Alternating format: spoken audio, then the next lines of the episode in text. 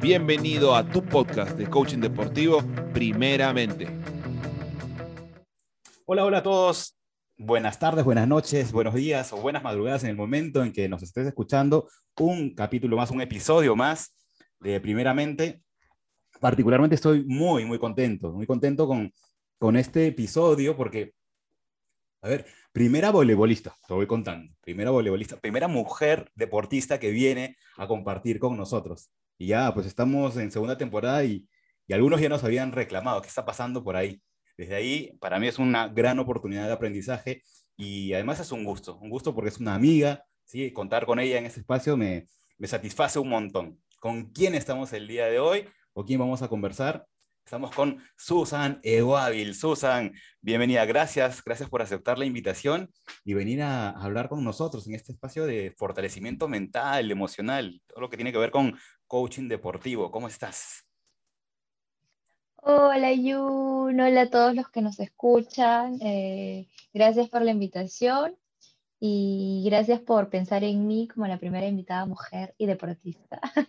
es un honor. Eh, contenta, contenta de, poder conversar contigo y que las demás personas nos escuchen y bueno, y mutuamente aprender y, que los demás se enteren, ¿no? Cómo es la, la vida, la trayectoria de un deportista y qué importante es el coaching en la vida de uno también. Genial, genial. Y buenísimo porque sí, es la primera vez que vamos a hablar con eh, alguien que está relacionado al deporte y del, del vóley, ¿no? Y, a ver, Susan ha sido, ha formado parte del, de los equipos nacionales desde pequeña, ¿no es cierto? Este, sub-16, sub-18 y, y, mayores. O sea, ha estado representándonos durante muchísimo tiempo en el alto nivel, ¿sí? Este, deportivo. Así que va a ser un espacio de mucho, mucho aprendizaje. Y, y amiga también, ¿no? Eso es chévere, eso es bacán. claro, así es, así es. Normal, ustedes me preguntan, conversamos, Buenas, aprendemos y nos enteramos. Ella dice ustedes, ¿no? Pero, pero esta vez estoy solo. Ignacio no, no, puede acompañarnos esta vez, así que yo tomo el mando. Para los que nos escuchan, pues. Ah, ok, para los que nos escuchan. claro que sí. Y, y Susan, de arranque te cuento, ¿sí? O, o, perdón, cuéntame, cuéntame. Este, ¿En qué momento te acercas tú o empiezas a escuchar acerca de, del coaching o el tema de fortalecimiento mental y emocional en el deporte, específicamente en el vóley? Sí, eh, estando en selección básicamente, fue eh, un momento donde, muy aparte de tener la preparación física, la preparación eh, técnica, la, preparación también nutricional, a, a, agregaron esta parte mental, ¿no? Entonces, nosotros obviamente pensábamos que era un tema de psicóloga, como, bueno, como recién niñas, ¿no? Entonces, pero luego llegaron y nos explicaron que era un tema de coaching, de fortalecimiento mental. Entonces, fue así que uno empieza a entender y a, y a generar herramientas que nos ayudaron a nosotras para poder eh, eh, poder jugar, poder desenvolvernos en la cancha sin presiones, totalmente relajadas y pensar positivamente. ¿no? Entonces, ahí es donde yo inicio eh, y mis compañeras iniciamos con el tema del coaching deportivo. Mira, interesante. ¿Y, cómo fue ese, ese momento en donde les presentan, ¿no? El, oye, e, esto se va a trabajar también, así como a la par de la importancia que tiene que ver el espacio nutricional, de repente también el cuidado y, y, y en fisio este, cómo lo tomaron y, y cuáles fueron de repente las primeras conversaciones internas entre ustedes cuando les presentaron esto del coaching. Bueno, eh, creo que estábamos perdiendo en el campeonato. La verdad no recuerdo. Pero sí, probablemente algo no estaba cuadrando dentro del equipo o habían eh, algunas rencillas entre compañeras, cosas así que nos pusieron este, a esta coach. Y cómo inicia, pues ella llegó, se presentó y nos empezó a explicar que era un tema de fortalecimiento mental, más no un tema de terapia psicológica, para empezar, porque obviamente nosotros no teníamos ideas, no sabíamos a qué se refería. Y fue bonito porque todo comenzó primero jugando, haciendo eh, grupos entre nosotras y, y destacando lo mejor de cada una o qué cosas podíamos aportar en equipo. Entonces, así, así, poco a poco ya, ella fue ingresando a nuestro mundo deportivo y obviamente ya finalizada estos, eh, estas eh, pequeñas actividades, fue que ya ella se sienta con cada una y nos empieza a preguntar cómo va, todo bien, ¿no? O sea, era opcional si tú querías hablar con ella, ¿no? Y así fue, así fue, compañías, actividades, eh, eh, crear, me acuerdo mucho la palabra sinergia, crear mucho la sinergia entre todas, ¿no? Entonces, ese era básicamente lo principal para un equipo, en este caso en el equipo de voleibol, que es un equipo colectivo. Ah, buenazo. Qué interesante, ¿no? Cuando te plantean esto de que, por si acaso, esto no es, esto no es terapia, ¿no? Porque de repente cada uno puede llegar con el, con el rótulo de que, oye, ¿por qué me ponen a un especialista para esto si, si yo no estoy mal, ¿no? Entonces, ¿cuánto, cuánto de eso también puede cerrar alguna posibilidad, ¿no? Sí, claro, claro, porque siempre, siempre eh, va a haber una o dos que estén en contra de, de estas, de estas cosas, ¿no? De estas ayudas. Siempre van a decir, ay, no, yo no necesito psicólogo, yo no necesito terapia, yo no necesito nada. Y bueno, entonces la manera que ellas entraron eh, fue entendido por todas y respetado, ¿no? Y, uh, y en verdad ayudó mucho porque siempre cuando eres súper joven piensas pues individualmente.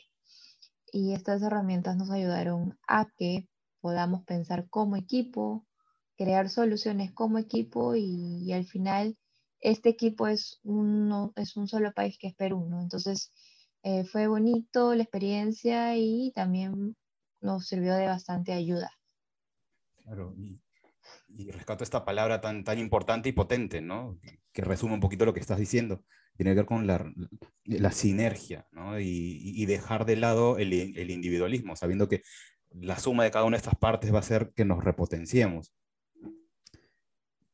conociendo un poquito ya desde, desde la interna, porque hemos estado hablando, mira, hemos hablado mucho de fútbol aquí, hemos hablado de eh, triatlón, hemos hablado de, de tenis. ¿Cuáles tú consideras que son los principales temas dentro de un eh, equipo, este, un representativo nacional de, de, de volei? ¿sí? ¿Cuáles podrían ser los principales temas internos que necesita ser atendido en un equipo de voleibol femenino. En el caso de, un equipo colectivo y femenino, se complica más porque tú sabes que las somos un poquito dramáticas, un poquito conflictivas y todo lo llevamos al drama. Entonces, en el caso de un equipo colectivo, eh, un tema muy importante es la comunicación, porque cada una tenía una manera de expresar que quizás a la otra compañera no lo tomaba de buena manera o le parecía todo lo contrario. Entonces, una de las cosas importantes que para nosotros era vital era la comunicación, ¿no? Comunicar por qué yo estaba molesta, si era conmigo misma, con el equipo, con el entrenador, con el público, etc. Entonces, eso fue importante, saber conocer a mi compañera, saber entender, ok, que si ella falla un balón, no me puedo acercar porque es un momento para ella para eh, enfriar su mente y volver a comenzar. Entonces, eso es, eh, para mí ha sido básico, la comunicación. Y dos, eh, el pensar como equipo, ¿no? Porque si uno se vuelve individualista en un equipo colectivo, al final nada resulta, porque la idea es que las seis que están en el campo tengan el mismo pensamiento, la misma ganas de poder ah, desarrollarse como equipo. Entonces, si es que hay una que ya está pensando el, el yoísmo, como le decimos, eh, pues no resulta. Entonces, esas dos cosas fueron vitales, importantes dentro de un equipo colectivo. Y, viendo también que es, tú acabas de decir, es un 6. Entonces, cuando una de, de, de, las miembros del equipo empieza a ser individualista, se va a supernotar. O sea, de repente un equipo de fútbol son 11 y más los, el espacio de suplentes, ¿no? Entonces, medio que podrías compensar con algunos. Pero aquí se va a supernotar, ¿no es cierto? Al ser 6. ¿Cómo, cómo, lo, cómo lo manejaban? ¿Qué, ¿Qué, es lo que, ¿Qué tipo de conversaciones se abrían ahí? Bueno, ah, es, por ejemplo, en mi caso, yo sabía que pisaba la cancha y ya no era yo, era, era Perú. Entonces, cualquier molestia, cualquier cólera, cualquier cosa que podría haber tenido o escuchado, visto en alguna compañera, yo me olvidaba y jugaba porque era Perú. Pero, pero siempre, siempre van a haber eh, situaciones donde no las puedas manejar, ¿no? Donde chicas donde no controlan su, su ira, su cólera, su frustración, más que todo es frustración como deportista. Entonces, en ese sentido, pues nos tocaba simplemente respirar y darle ánimo, no ser negativas ni, ni, ni empujarla que siga así, ¿no? Entonces, eh, eso es una de las cosas que ha sido, eh, que se ha aprendido, he aprendido, hemos aprendido como equipo que, ok, todo puede pasar fuera de la cancha, pero una vez que entras a la cancha, ok, estás representando a tu país y estás representando un club o, o la institución que sea, y ya no eres tú, pues eres eso, el nombre de lo que representas. Entonces, dejar problemas eh, familiares, sentimentales, de trabajo, etcétera, que cuando entras al campo eres tú y lo que representas. Así, así lo, lo, lo manejamos. Genial. ¿Y esto fue un, un, acuerdo este, expreso? ¿Es como, vamos a trabajarlo de esta manera? ¿O fue más construido en, en el camino?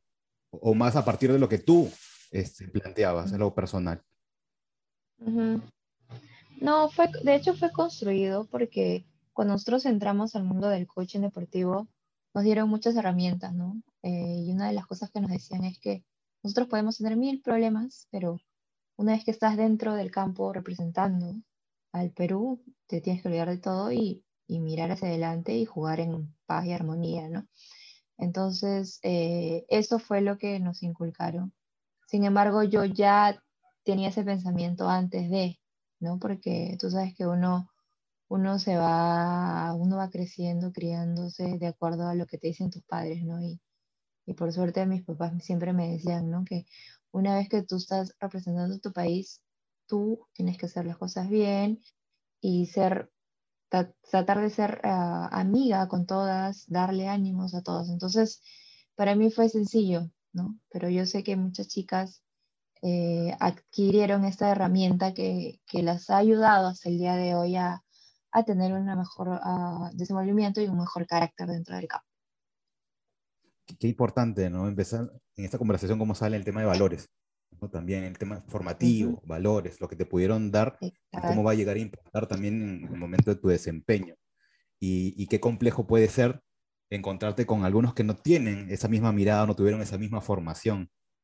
Uh -huh. Hace un momentito hablaste tú de las herramientas, ¿no? Herramientas que, que, que te mostraron. ¿Te, ¿Te, acuerdas de alguna en específico que aprendiste en este espacio de, de formación en, en, coaching o, o, o, lo, que, lo que les brindaban así como, como, como espacio este, de, de fortalecimiento? ¿Sí? ¿Recuerdas algo que, que, tú aprendiste y empezaste a desarrollar y fortalecer en favor tuyo? Um, eh, no recuerdo exactamente la actividad, pero recuerdo el fin de esa actividad. Y era que, que entre todas teníamos que construir algo, eh, pero eh, esta construcción tenía ciertos ciertas, uh, obstáculos, ¿no? Entonces, era cuestión de que todas conversemos y cada una de su opinión y al final evaluar cuál sería la mejor opción.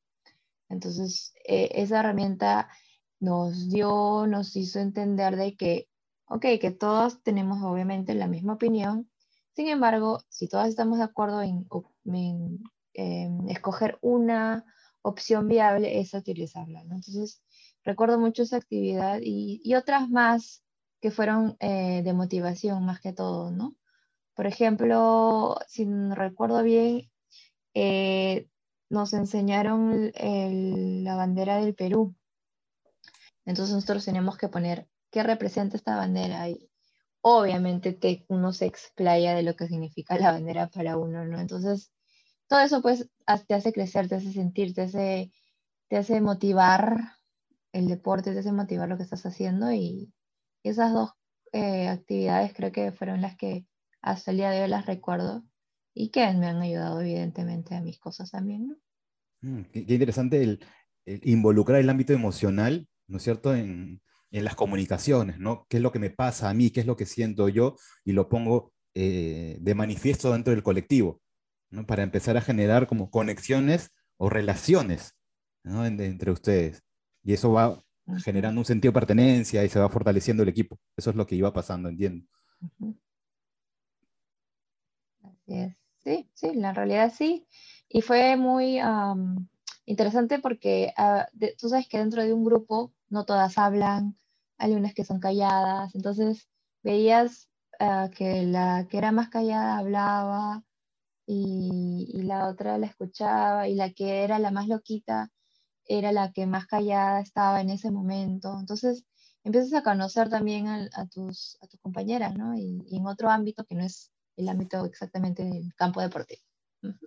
Qué monstruo, qué chévere porque, claro, ahí eh, o te puedes llegar a identificar o dices, wow, ¿no? Empiezas a conocer y reconocer cosas. Entonces, es súper, la es como dices en otro ámbito y tus ojos son distintos, pues ahora, ¿no? Para con ella. Sí, claro, fue, fue bien chévere, en verdad, bien, bien chévere. ¿Qué, ¿Qué, es lo que encuentras tú, habiendo estado en, menores, luego en selecciones mayores? ¿Cuáles podrían ser en el ámbito del vóley, ¿sí? en, este, en voleibolistas, en mujeres, aspectos importantes a fortalecer en el ámbito mental emocional? En el caso de mujeres, siempre me acuerdo que nos hablaban del tema eh, o familiar o sentimental, que no lo mezclen hacia lo deportivo. En particular, jamás he mezclado eso, pero siempre eran reiterativas de, reiterativos respecto a esto. Entonces yo me imagino que muchas chicas les afectaba algún problema familiar, algún problema con el novio o la novia y lo traían al campo. Entonces eso me parece que era una constante mucho en, las chicas, en el caso de las mujeres, ¿no? Entonces, eh, ya, para ese trabajo, pues ya las, las coaches eh, hacían otro tipo de trabajo ya más personalizado con ellas, ¿no? Pero creo que es, eso era lo, que más ah, resaltaba en el caso de las chicas, básicamente. interesante, sí, porque hemos visto qué es lo que pasa con, con el, los deportes de, hombres o este, con los chicos que era, lo, lo, resuelve mucho más rápido en algunos, en algunas, en algunos casos, pero los grandes temas están en el tema de su rendimiento y lo que la gente podría pensar o decir a partir de su bajo rendimiento, ¿no? Que no está llegando al punto y eso es lo que más los afectaba. En el caso del vóley pasa algo diferente, ¿no? Pasa algo este, singular, por decirlo así, que tiene que ver con más lo emocional relacional, familia, el novio, enamorado, cómo eso, cómo eso impacta, ¿no? Me parece súper chévere que eso lo empecemos a visibilizar en, esta, en este espacio de podcast. Sí, en verdad, porque, ah, como te digo, ¿no? Las mujeres somos un mundo, un mundo loco en una cabeza loca. Entonces, eh, lo que para nosotros debería ser súper fácil, lo mezclamos dentro de un ámbito que debería ser libre, feliz, ¿no? Entonces, yo creo que en el caso de mujeres somos más de ese lado. ¿Será que también, no? O sea, la sensibilidad es distinta, ¿no es cierto? La sensibilidad, los tiempos, em, el proceso de pensamiento es distinto, ¿no? Hay, hay, muchas más variables que la del hombre. Sí, claro, claro. Ustedes resuelven las cosas más rápido, son más prácticos.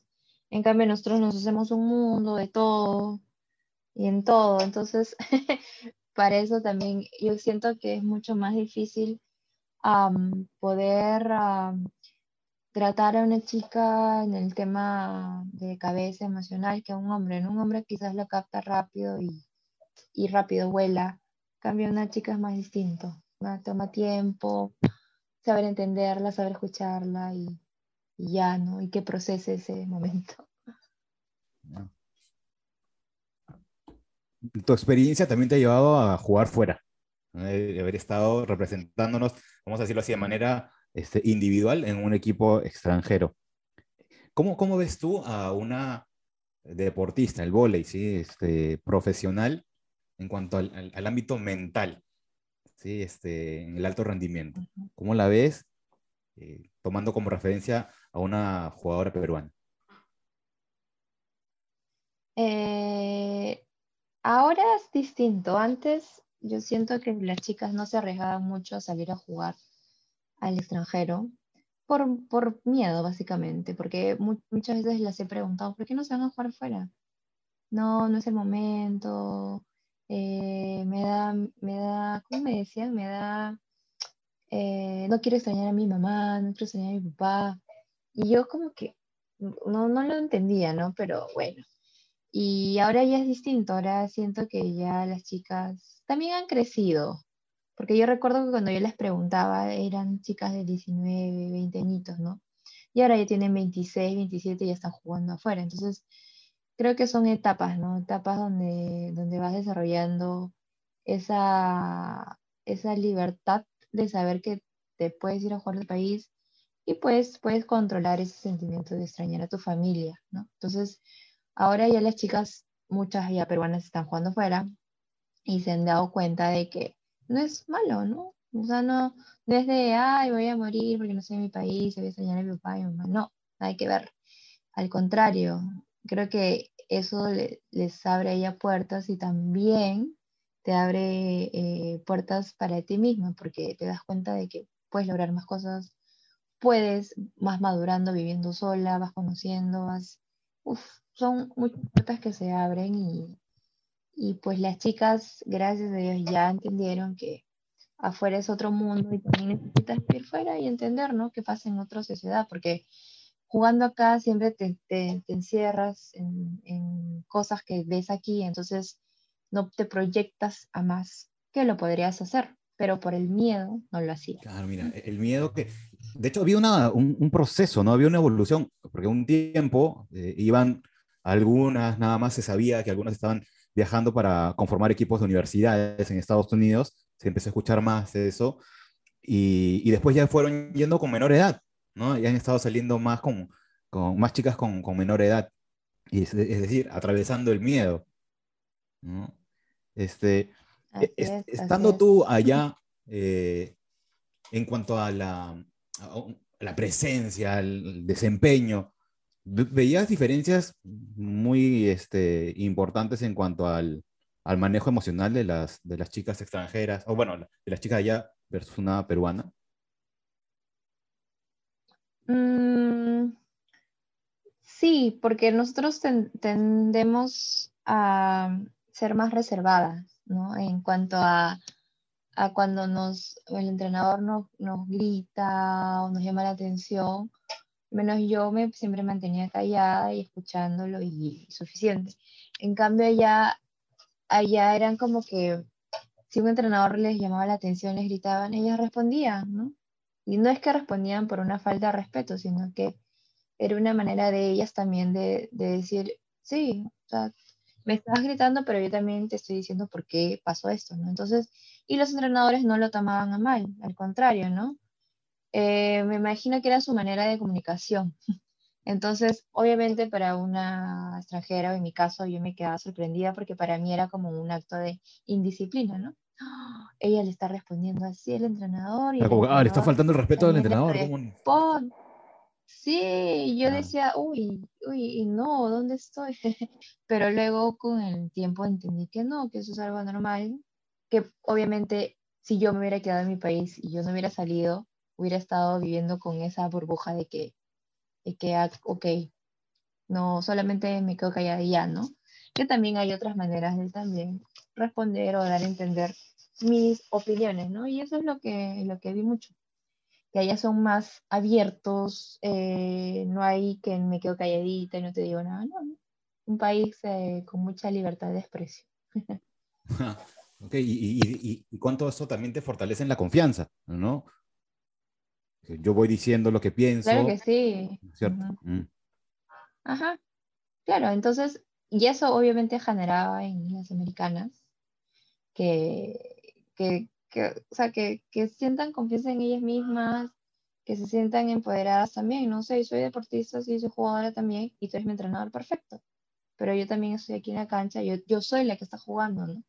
Entonces, uh, y obvio, uno copia eso, copia lo bueno, y, y así, y así vas aprendiendo de cada experiencia distinta, con cada una, evidentemente. Y en los torneos estos de, de selección, selección, vamos a decirlo en el ámbito sudamericano. Eh, ¿en dónde, ¿Qué cosa crees que nos falta a nosotros como para poder enfrentarnos a las grandes selecciones desde el ámbito este? Seguimos hablando de lo emocional, ¿no? ¿Qué sería importante seguir fortaleciendo? Yo creo que, que una continuidad porque muchas veces durante un año la selección ha tenido diferentes entrenadores, entonces tú, tú te vas ah, acostumbrando a la ideología de un entrenador, a su carácter, a su, a su método de disciplina, entonces cuando de repente llega otro que te dice totalmente lo contrario, se va, la jugadora se va confundiendo o va teniendo un poco de temor a cómo reacciona ese entrenador o que no muestre lo que ella es, ¿no? Entonces, yo creo que en el caso, en el tema emocional, es la continuidad de tener un grupo, eh, de, un grupo de entrenadores con todo su staff que tengan una continuidad y obviamente la jugadora va a tener esa confianza de poder expresarle y así viceversa. Entonces que cuando llegue al campo tenga la libertad también de, de, ser ella misma y tener mucha confianza y, y no tener enredos en la cabeza, ¿no? Que, que es lo que usualmente sucede a, a nosotras en, en, Perú. Entonces yo creo que es eso, básicamente. No hay un, no hay una, un plan a, a, largo plazo donde no es que solo se vea la parte técnica y la parte física, ¿no? Si también, también va de la mano con la parte emocional y psicológica porque si sigues algo, obviamente se vuelve como una familia y una familia que es más unida, más unida, más unida, y todos van a tener el mismo propósito al final. Y eso es lo que, lo que nos falta. Pues.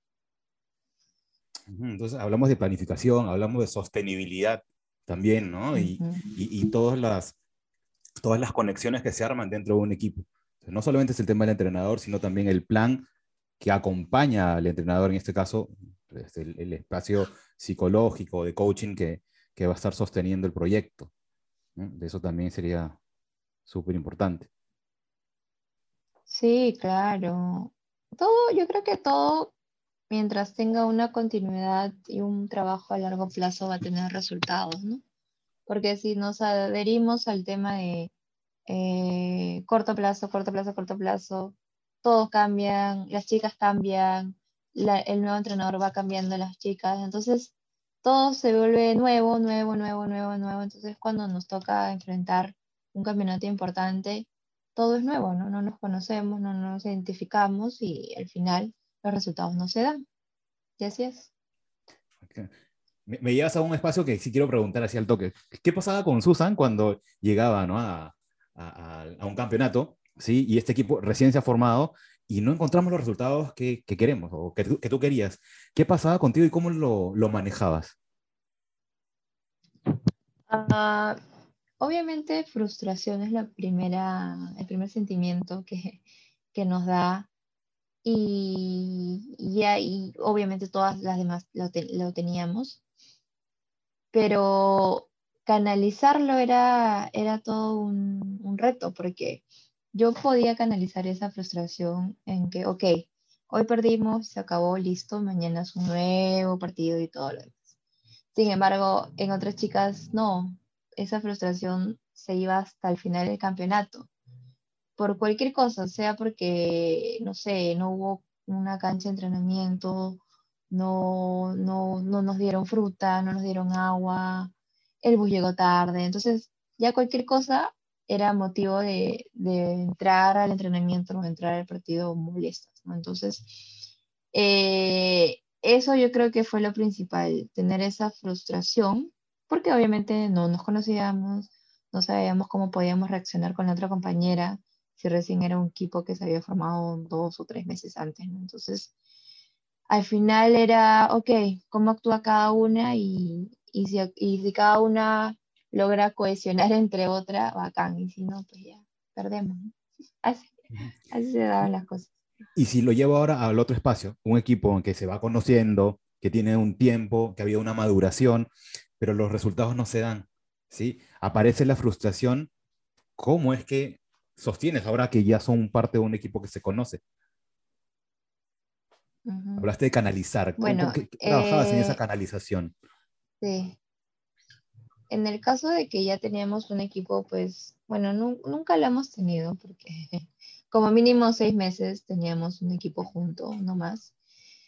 Pero, bueno, en el caso mío con la universidad, sí, yo tenía cuatro años con las mismas compañeras, no, bueno, las que se graduaron ya se iban, pero en, en nuestro caso era no tanto frustración, sino era, ¿cómo te explico? Como tristeza, ¿no? Porque siempre nos sacábamos el ancho, lo dábamos todo, pero al final sabíamos que el, otro equipo hizo mejor las cosas, eran mejores jugadoras. Entonces, eh, era ese momento de que pierdes, te sientes triste, te molestas contigo misma, pero ya, te vas al camerino, eh, te bañas, sales y ya pasó. Entonces, yo creo que era, era una emoción más corta y rápida y, y ya. Y al día siguiente ganábamos, algo así. Entonces, yo creo que lo, lo manejamos rápidamente y, y- y lo asimilábamos rapidísimo, ¿no?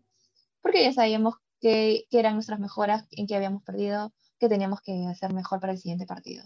Porque ya era una cosa de que mirabas a tu compañera y, ok, ya te pasó, se te pasó, ya, ok, listo. Y ya seguías hacia adelante. O sea, el hecho de haberse, de, de- haberse, de haber tenido el tiempo les permitía corregir muchísimo más rápido, habiendo identificado cuáles fueron los errores. Sí, sí, sí, sí, claro. Claro, eso nos hizo identificar mucho y entender de que, ok, perdimos, ¿no? Listo. Y no fue lo que perdimos porque lo hicimos mal, ¿no? Sino que porque tuvieron ellas menos errores que nosotras. Y así fue. Súper rápido, canalizado fácilmente y ya. En todo. Porque monstruo, ¿no? Me hablas de, han, han saltado dos emociones importantes como frustración y tristeza, ¿no? En, en el espacio deportivo. La tristeza que tiene que ver con esto de algo que tiene valor para mí se está yendo, ¿no? ¿Ah? Este, que puede ser muy potente, pero como el hecho de conocerse les permite también atravesar ese dolor, vamos a decirlo así, y continuar. Sí, sí, claro. Yo creo que es como en una familia, ¿no? Una familia no creo que pueda estar peleada más de un día. Tú peleas y al rato te van a comer y ya te pasa, ¿no? Entonces, lo mismo sucede, ¿no? Cuando tú, tú creas eh, en tu equipo un, un grupo más unido. Entonces, ya, listo, pasó y ya. Te comes un pollito a la brasa y, y te pasa. Entonces, algo así sucede, ¿no? Pero por el otro lado, no, pues cuando no tienes un equipo de esa manera, todas las sensaciones se dan, todo el mundo se pelea con todo y al final resulta en nada. Hay conceptos que van saliendo como sentido de pertenencia, eh, sostenibilidad, ¿no? En, en procesos, ver procesos, eh, conocerse, reconocerse, vínculos, conexiones. ¿no? Qué importante trabajar en eso para, para fortalecer el equipo y que se vea en el desempeño. ¿no? Me parece súper interesante cómo, cómo sale en esta conversación este, en, en este ámbito del vóley, pues, ¿no? Que, que poquito lo habíamos tocado, mira acá. Sí. Mira, no, pero el vóley es un todo un mundo. Sobre todo porque es un equipo colectivo y un equipo de mujeres. Por eso es un mundo lleno de sorpresas. ¿Cómo te ha apoyado a ti el, el, el, el vóley, por un lado, ¿sí? En tu desempeño ya, porque estás en una, un doctorado, ¿no? Estás ya pronta a regresar para estudiar en, en París. ¿Cómo te ha ayudado el, el vóley, sí, por un lado, y este, el coaching que recibiste para, para tu vida?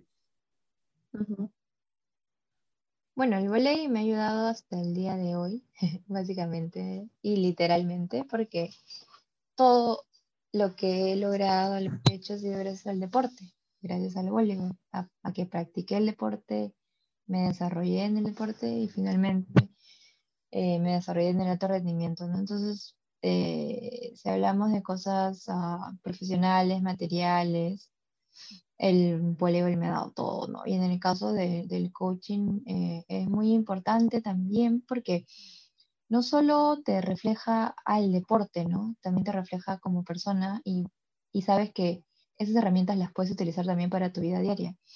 Eh, recuerdo que un momento eh, yo andaba media desconcentrada, ¿no? Entonces yo le decía a mi coach, ¿cómo hago para poder concentrarme cuando, cuando alguien me va a sacar? ¿no? Yo era libre, yo recibía los balones. Y me decía, enfócate en algo que tú veas por unos segundos antes de que te saque la jugadora. Entonces yo lo único que tenía abajo eran mis pasadores. Entonces veía mis pasadores tres segundos antes y decía, ok, estoy aquí concentrada, me va a sacar y recibo bien. Entonces, pasan los años y yo digo, ok, ¿en qué me puedo enfocar para seguir mis cosas, mis proyectos? Entonces, veía algo y, me proyectaba, ¿no? Por ejemplo, eh, eh, voy a estudiar en una universidad top del mundo. Ok, ese era mi enfoque y me concentraba a que pase eso, ¿no? Y así poco a poco lograba ciertas cosas, ¿no? Concentrándome en un punto básico. No lo llamo planificar porque ya a estas alturas, eh, con el COVID y todo, planificar, pues, nunca Complicado en una fase tan incierto, ¿no? Obvio. Entonces, era solamente enfocarte en algo que te va a ayudar a que llegues a ese punto y puedas eh, realizar las demás cosas. Y así fue. Entonces, como te digo, estas herramientas también te ayudan en el deporte, pero también tú las puedes utilizar para tu vida diaria, pues, ¿no? Pero qué chévere, ¿no? Porque acabas de hablar de, una técnica de, de, centramiento, ¿no? Estar, estar aquí y ahora es estar en el presente y, y, no es casualidad que mires tus pies, ¿no? Y a veces, este, y esto puede, puede, creo que servirle a mucha gente, que a veces cuando necesitamos centrarnos, mirar los pies, es, no hay mayor presencia que esa. Es que te está diciendo en dónde estás, en dónde estás parado, literalmente en dónde estás parado, ¿no? y, a ti te permitía decir que estabas en ese momento lista porque viene una pelota para ti. ¿Mm? Una técnica... Y me permitía concentrarme, ¿no? Claro, porque mi concentración era lo que obviamente hacía que yo pierda las bolas, ¿no? Entonces yo le pregunté cómo hago para concentrarme o para pensar positivo, ¿no? Entonces me decía, ya, mira tu pasador y, y, y hazte este pensamiento, lo voy a recibir bien, lo voy a recibir bien. Cosa que cuando llegue, yo ya tengo mi casa mentalizada a que lo voy a recibir bien. Y así fue. Qué loco, ¿no? Es como viene desde, desde la torre de control, desde la cabeza, y todo esto ya se convierte en tu corporalidad, que está precisa, lista para, para ese balón que está llegando. Exacto, exacto. Y todo, obviamente, ahí entendí que todo viene del cerebro, pues, ¿no? Si, la, si arriba no la tienes clara, todo lo demás no resulta. Entonces, ha sido importante eso. Buenazo, y, qué chévere también ver que esto no solamente se queda en el campo de juego, sino también en otros ámbitos, ¿no? Llevarlos para, para centrarte y tener resultados diferentes. Está buenazo. Mira, estamos llegando ya casi. Siempre. siempre... Dale, dale, perdón. Sí, te escucho, te escucho. No, te decía que, que estamos ya. Ah, no, te decía Nos estamos cruzando. ya. No, no, te decía que sí es importante porque, o sea, de las cosas buenas tienes que también, o sea, si las cosas buenas te pasan en el deporte, tienes que también llevarlas a tu vida diaria, ¿no? Entonces, si es algo positivo que me ayudó como deportista, yo digo, ah, ok, también me puede ayudar para otro, otra etapa de mi vida, pues, ¿no? Y así fue. Capté lo positivo y lo lo realicé pues para otras cosas. totalmente replicable, pues, ¿no? Porque, y además, porque vas encontrando resultados. Exacto. Y esa es la idea, ¿no? Mientras algo te dé buen resultado, a seguir utilizándolo. Buenazo, buenazo. Susan, ya estamos llegando más o menos ya al, final de la conversación, que ha sido bien chévere poder conocer un poquito eh, este espacio de, de, las chicas, ¿no? De cuán complejo puede ser, porque a veces mira, tenemos ese paradigma de que no, si las chicas son mucho más este, abiertas, muestran un poco más el lado emocional, de repente desde ahí puede ser un poco más fácil, pero cuentas que... Por eso. Ah, y, y ahí está la complejidad también. Sí, sí.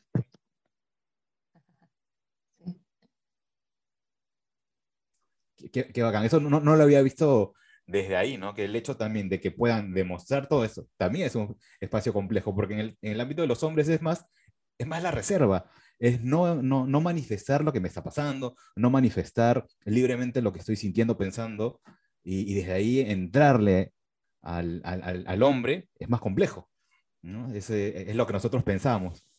Pero, ah, ¿qué es lo que pasa cuando todas manifiestan todo, ¿no? También es, se vuelve difícil, se vuelve complicado. La tercera guerra mundial se vuelve. Pero, pero interesante también porque es una oportunidad muy grande de aprendizaje, ¿no? De cómo manejar un hábito como ese. Qué bacán, qué chévere.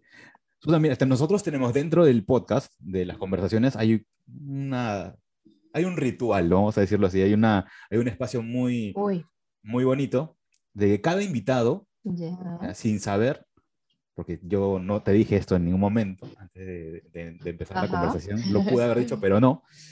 Este, al invitado le dejamos una pregunta, y esta pregunta viene del invitado anterior. Entonces él deja una pregunta sin saber quién va a venir, si sabe, que- porque le decimos que viene del ámbito del deporte, y, y recibe la pregunta. Entonces, en este momento yo te voy a dejar la pregunta, y esa pregunta fue hecha por Manolo, Manolo Corrales, ¿sí? jugador de fútbol, ¿sí? este, ahorita él está en Cusco FC, y él te, va- te deja esta pregunta. Yo te voy a dejar esta pregunta y luego tú, pues, la, la contestas. A ver, la voy a poner en este momento. Ya, a ver, yo le preguntaría, del 1 al 10, eh, ¿qué número cree que le daría a, a, su, a la atención que le está prestando a su desarrollo personal? Eh, ¿Qué número le daría? No sé, obviamente 10 es, es muchísimo y, y uno es, es casi nada. Este, ¿qué, número, ¿Qué número le daría a esta persona? Ok, buenísimo, buenísimo. Listo, Manolo te deja esa pregunta, Susan. Wow, buena pregunta y, y buen timing, ¿ah? Porque justo estoy enfocada en eso, ¿no? Y, y realmente creo que estoy en el 10, eh, muy, muy, muy enfocada en mi desarrollo profesional, dijo, ¿no? O personal. Personal, personal. Tiene que ver más con el tema de gestión de emociones. Ok. Eh, bueno, como te decía, eh, quiero llegar al 10. Quiero llegar al 10. Eh, justo esta pregunta me cae mucho a pelo. ¿Cómo son, cómo son las cosas, cómo es la vida? Grande, Manuel. Pero siento que, sí, sí, muy, muy, muy buena pregunta. Eh, nunca, nunca le presté mucho, mucho, mucha im- importancia al desarrollo personal en cuanto a sentimientos, emociones, porque yo creía estar bien siempre, ¿no? Pero sin embargo, llegan momentos donde tú te das cuenta que, que no es así, que, que realmente tienes que tomar el tiempo para ti, para superar y, y muchas cosas, ¿no? Entonces, yo ahorita estoy en número 7 porque estoy yendo de a pocos en ese tema que es muy importante y que siempre debí tomar la importancia, pero nunca la hice, ¿no? Entonces, mi, mi meta es llegar al 10 en estos meses, si se puede, y, y eso, ¿no? Entonces, estoy en el 7. Debería estar en el 10, pero estoy en el 7. No, pero es- súper alto, ¿no? El tener el enfoque eh, del crecimiento personal ¿no? sostenido en, en un 7, o sea, es- está presente, lo estás, lo estás entrenando, ¿no? Lo tienes presente, ¿no? Buenísimo, un número alto. Qué bonita pregunta Eh, que te regaló muy Manolo. buena pregunta. Y siguiendo con este Gracias, ritual, Manolo. chévere. ¿Qué, qué pregunta le dejarías para el siguiente invitado?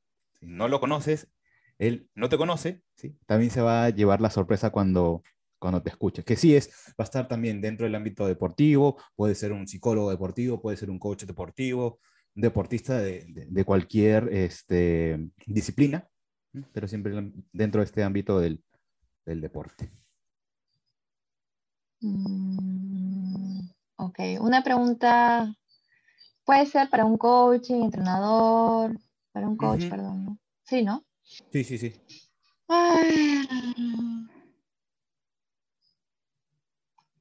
Uy, podría preguntarle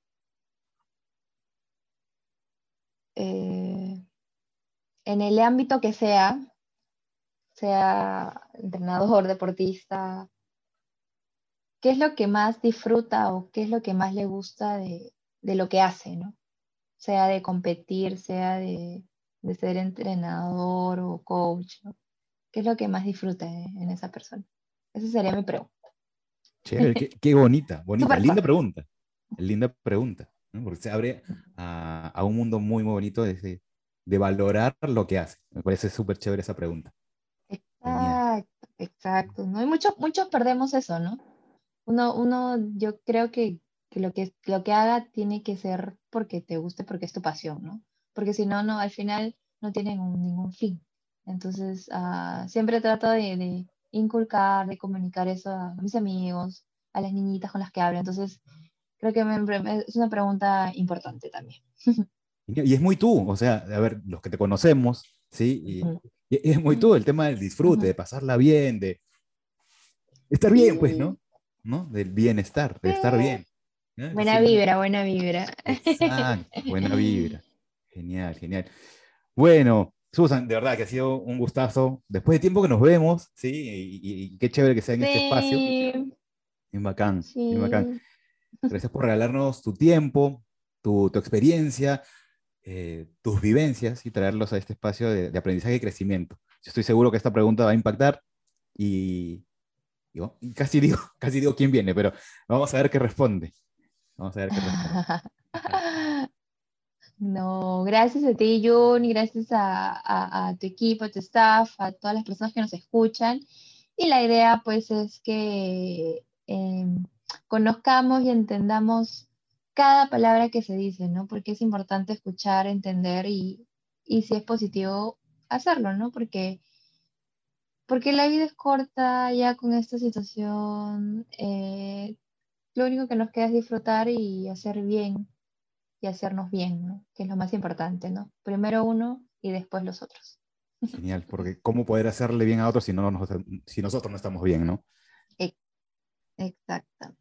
Espectacular, espectacular nuevamente, muchas, muchas gracias, Susan. Ha sido un placer ¿sí? escucharte y conversar. Y bueno, invito a todos, invito a todos a escuchar y a compartir este podcast y, hacernos preguntas, preguntas o sugerencias de qué temas te gustaría que, conversemos, qué deportistas, qué disciplinas te gustaría que, que estén presentes también en este podcast.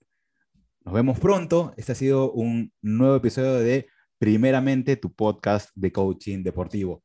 Hasta la próxima, nos vemos. Chau, chau.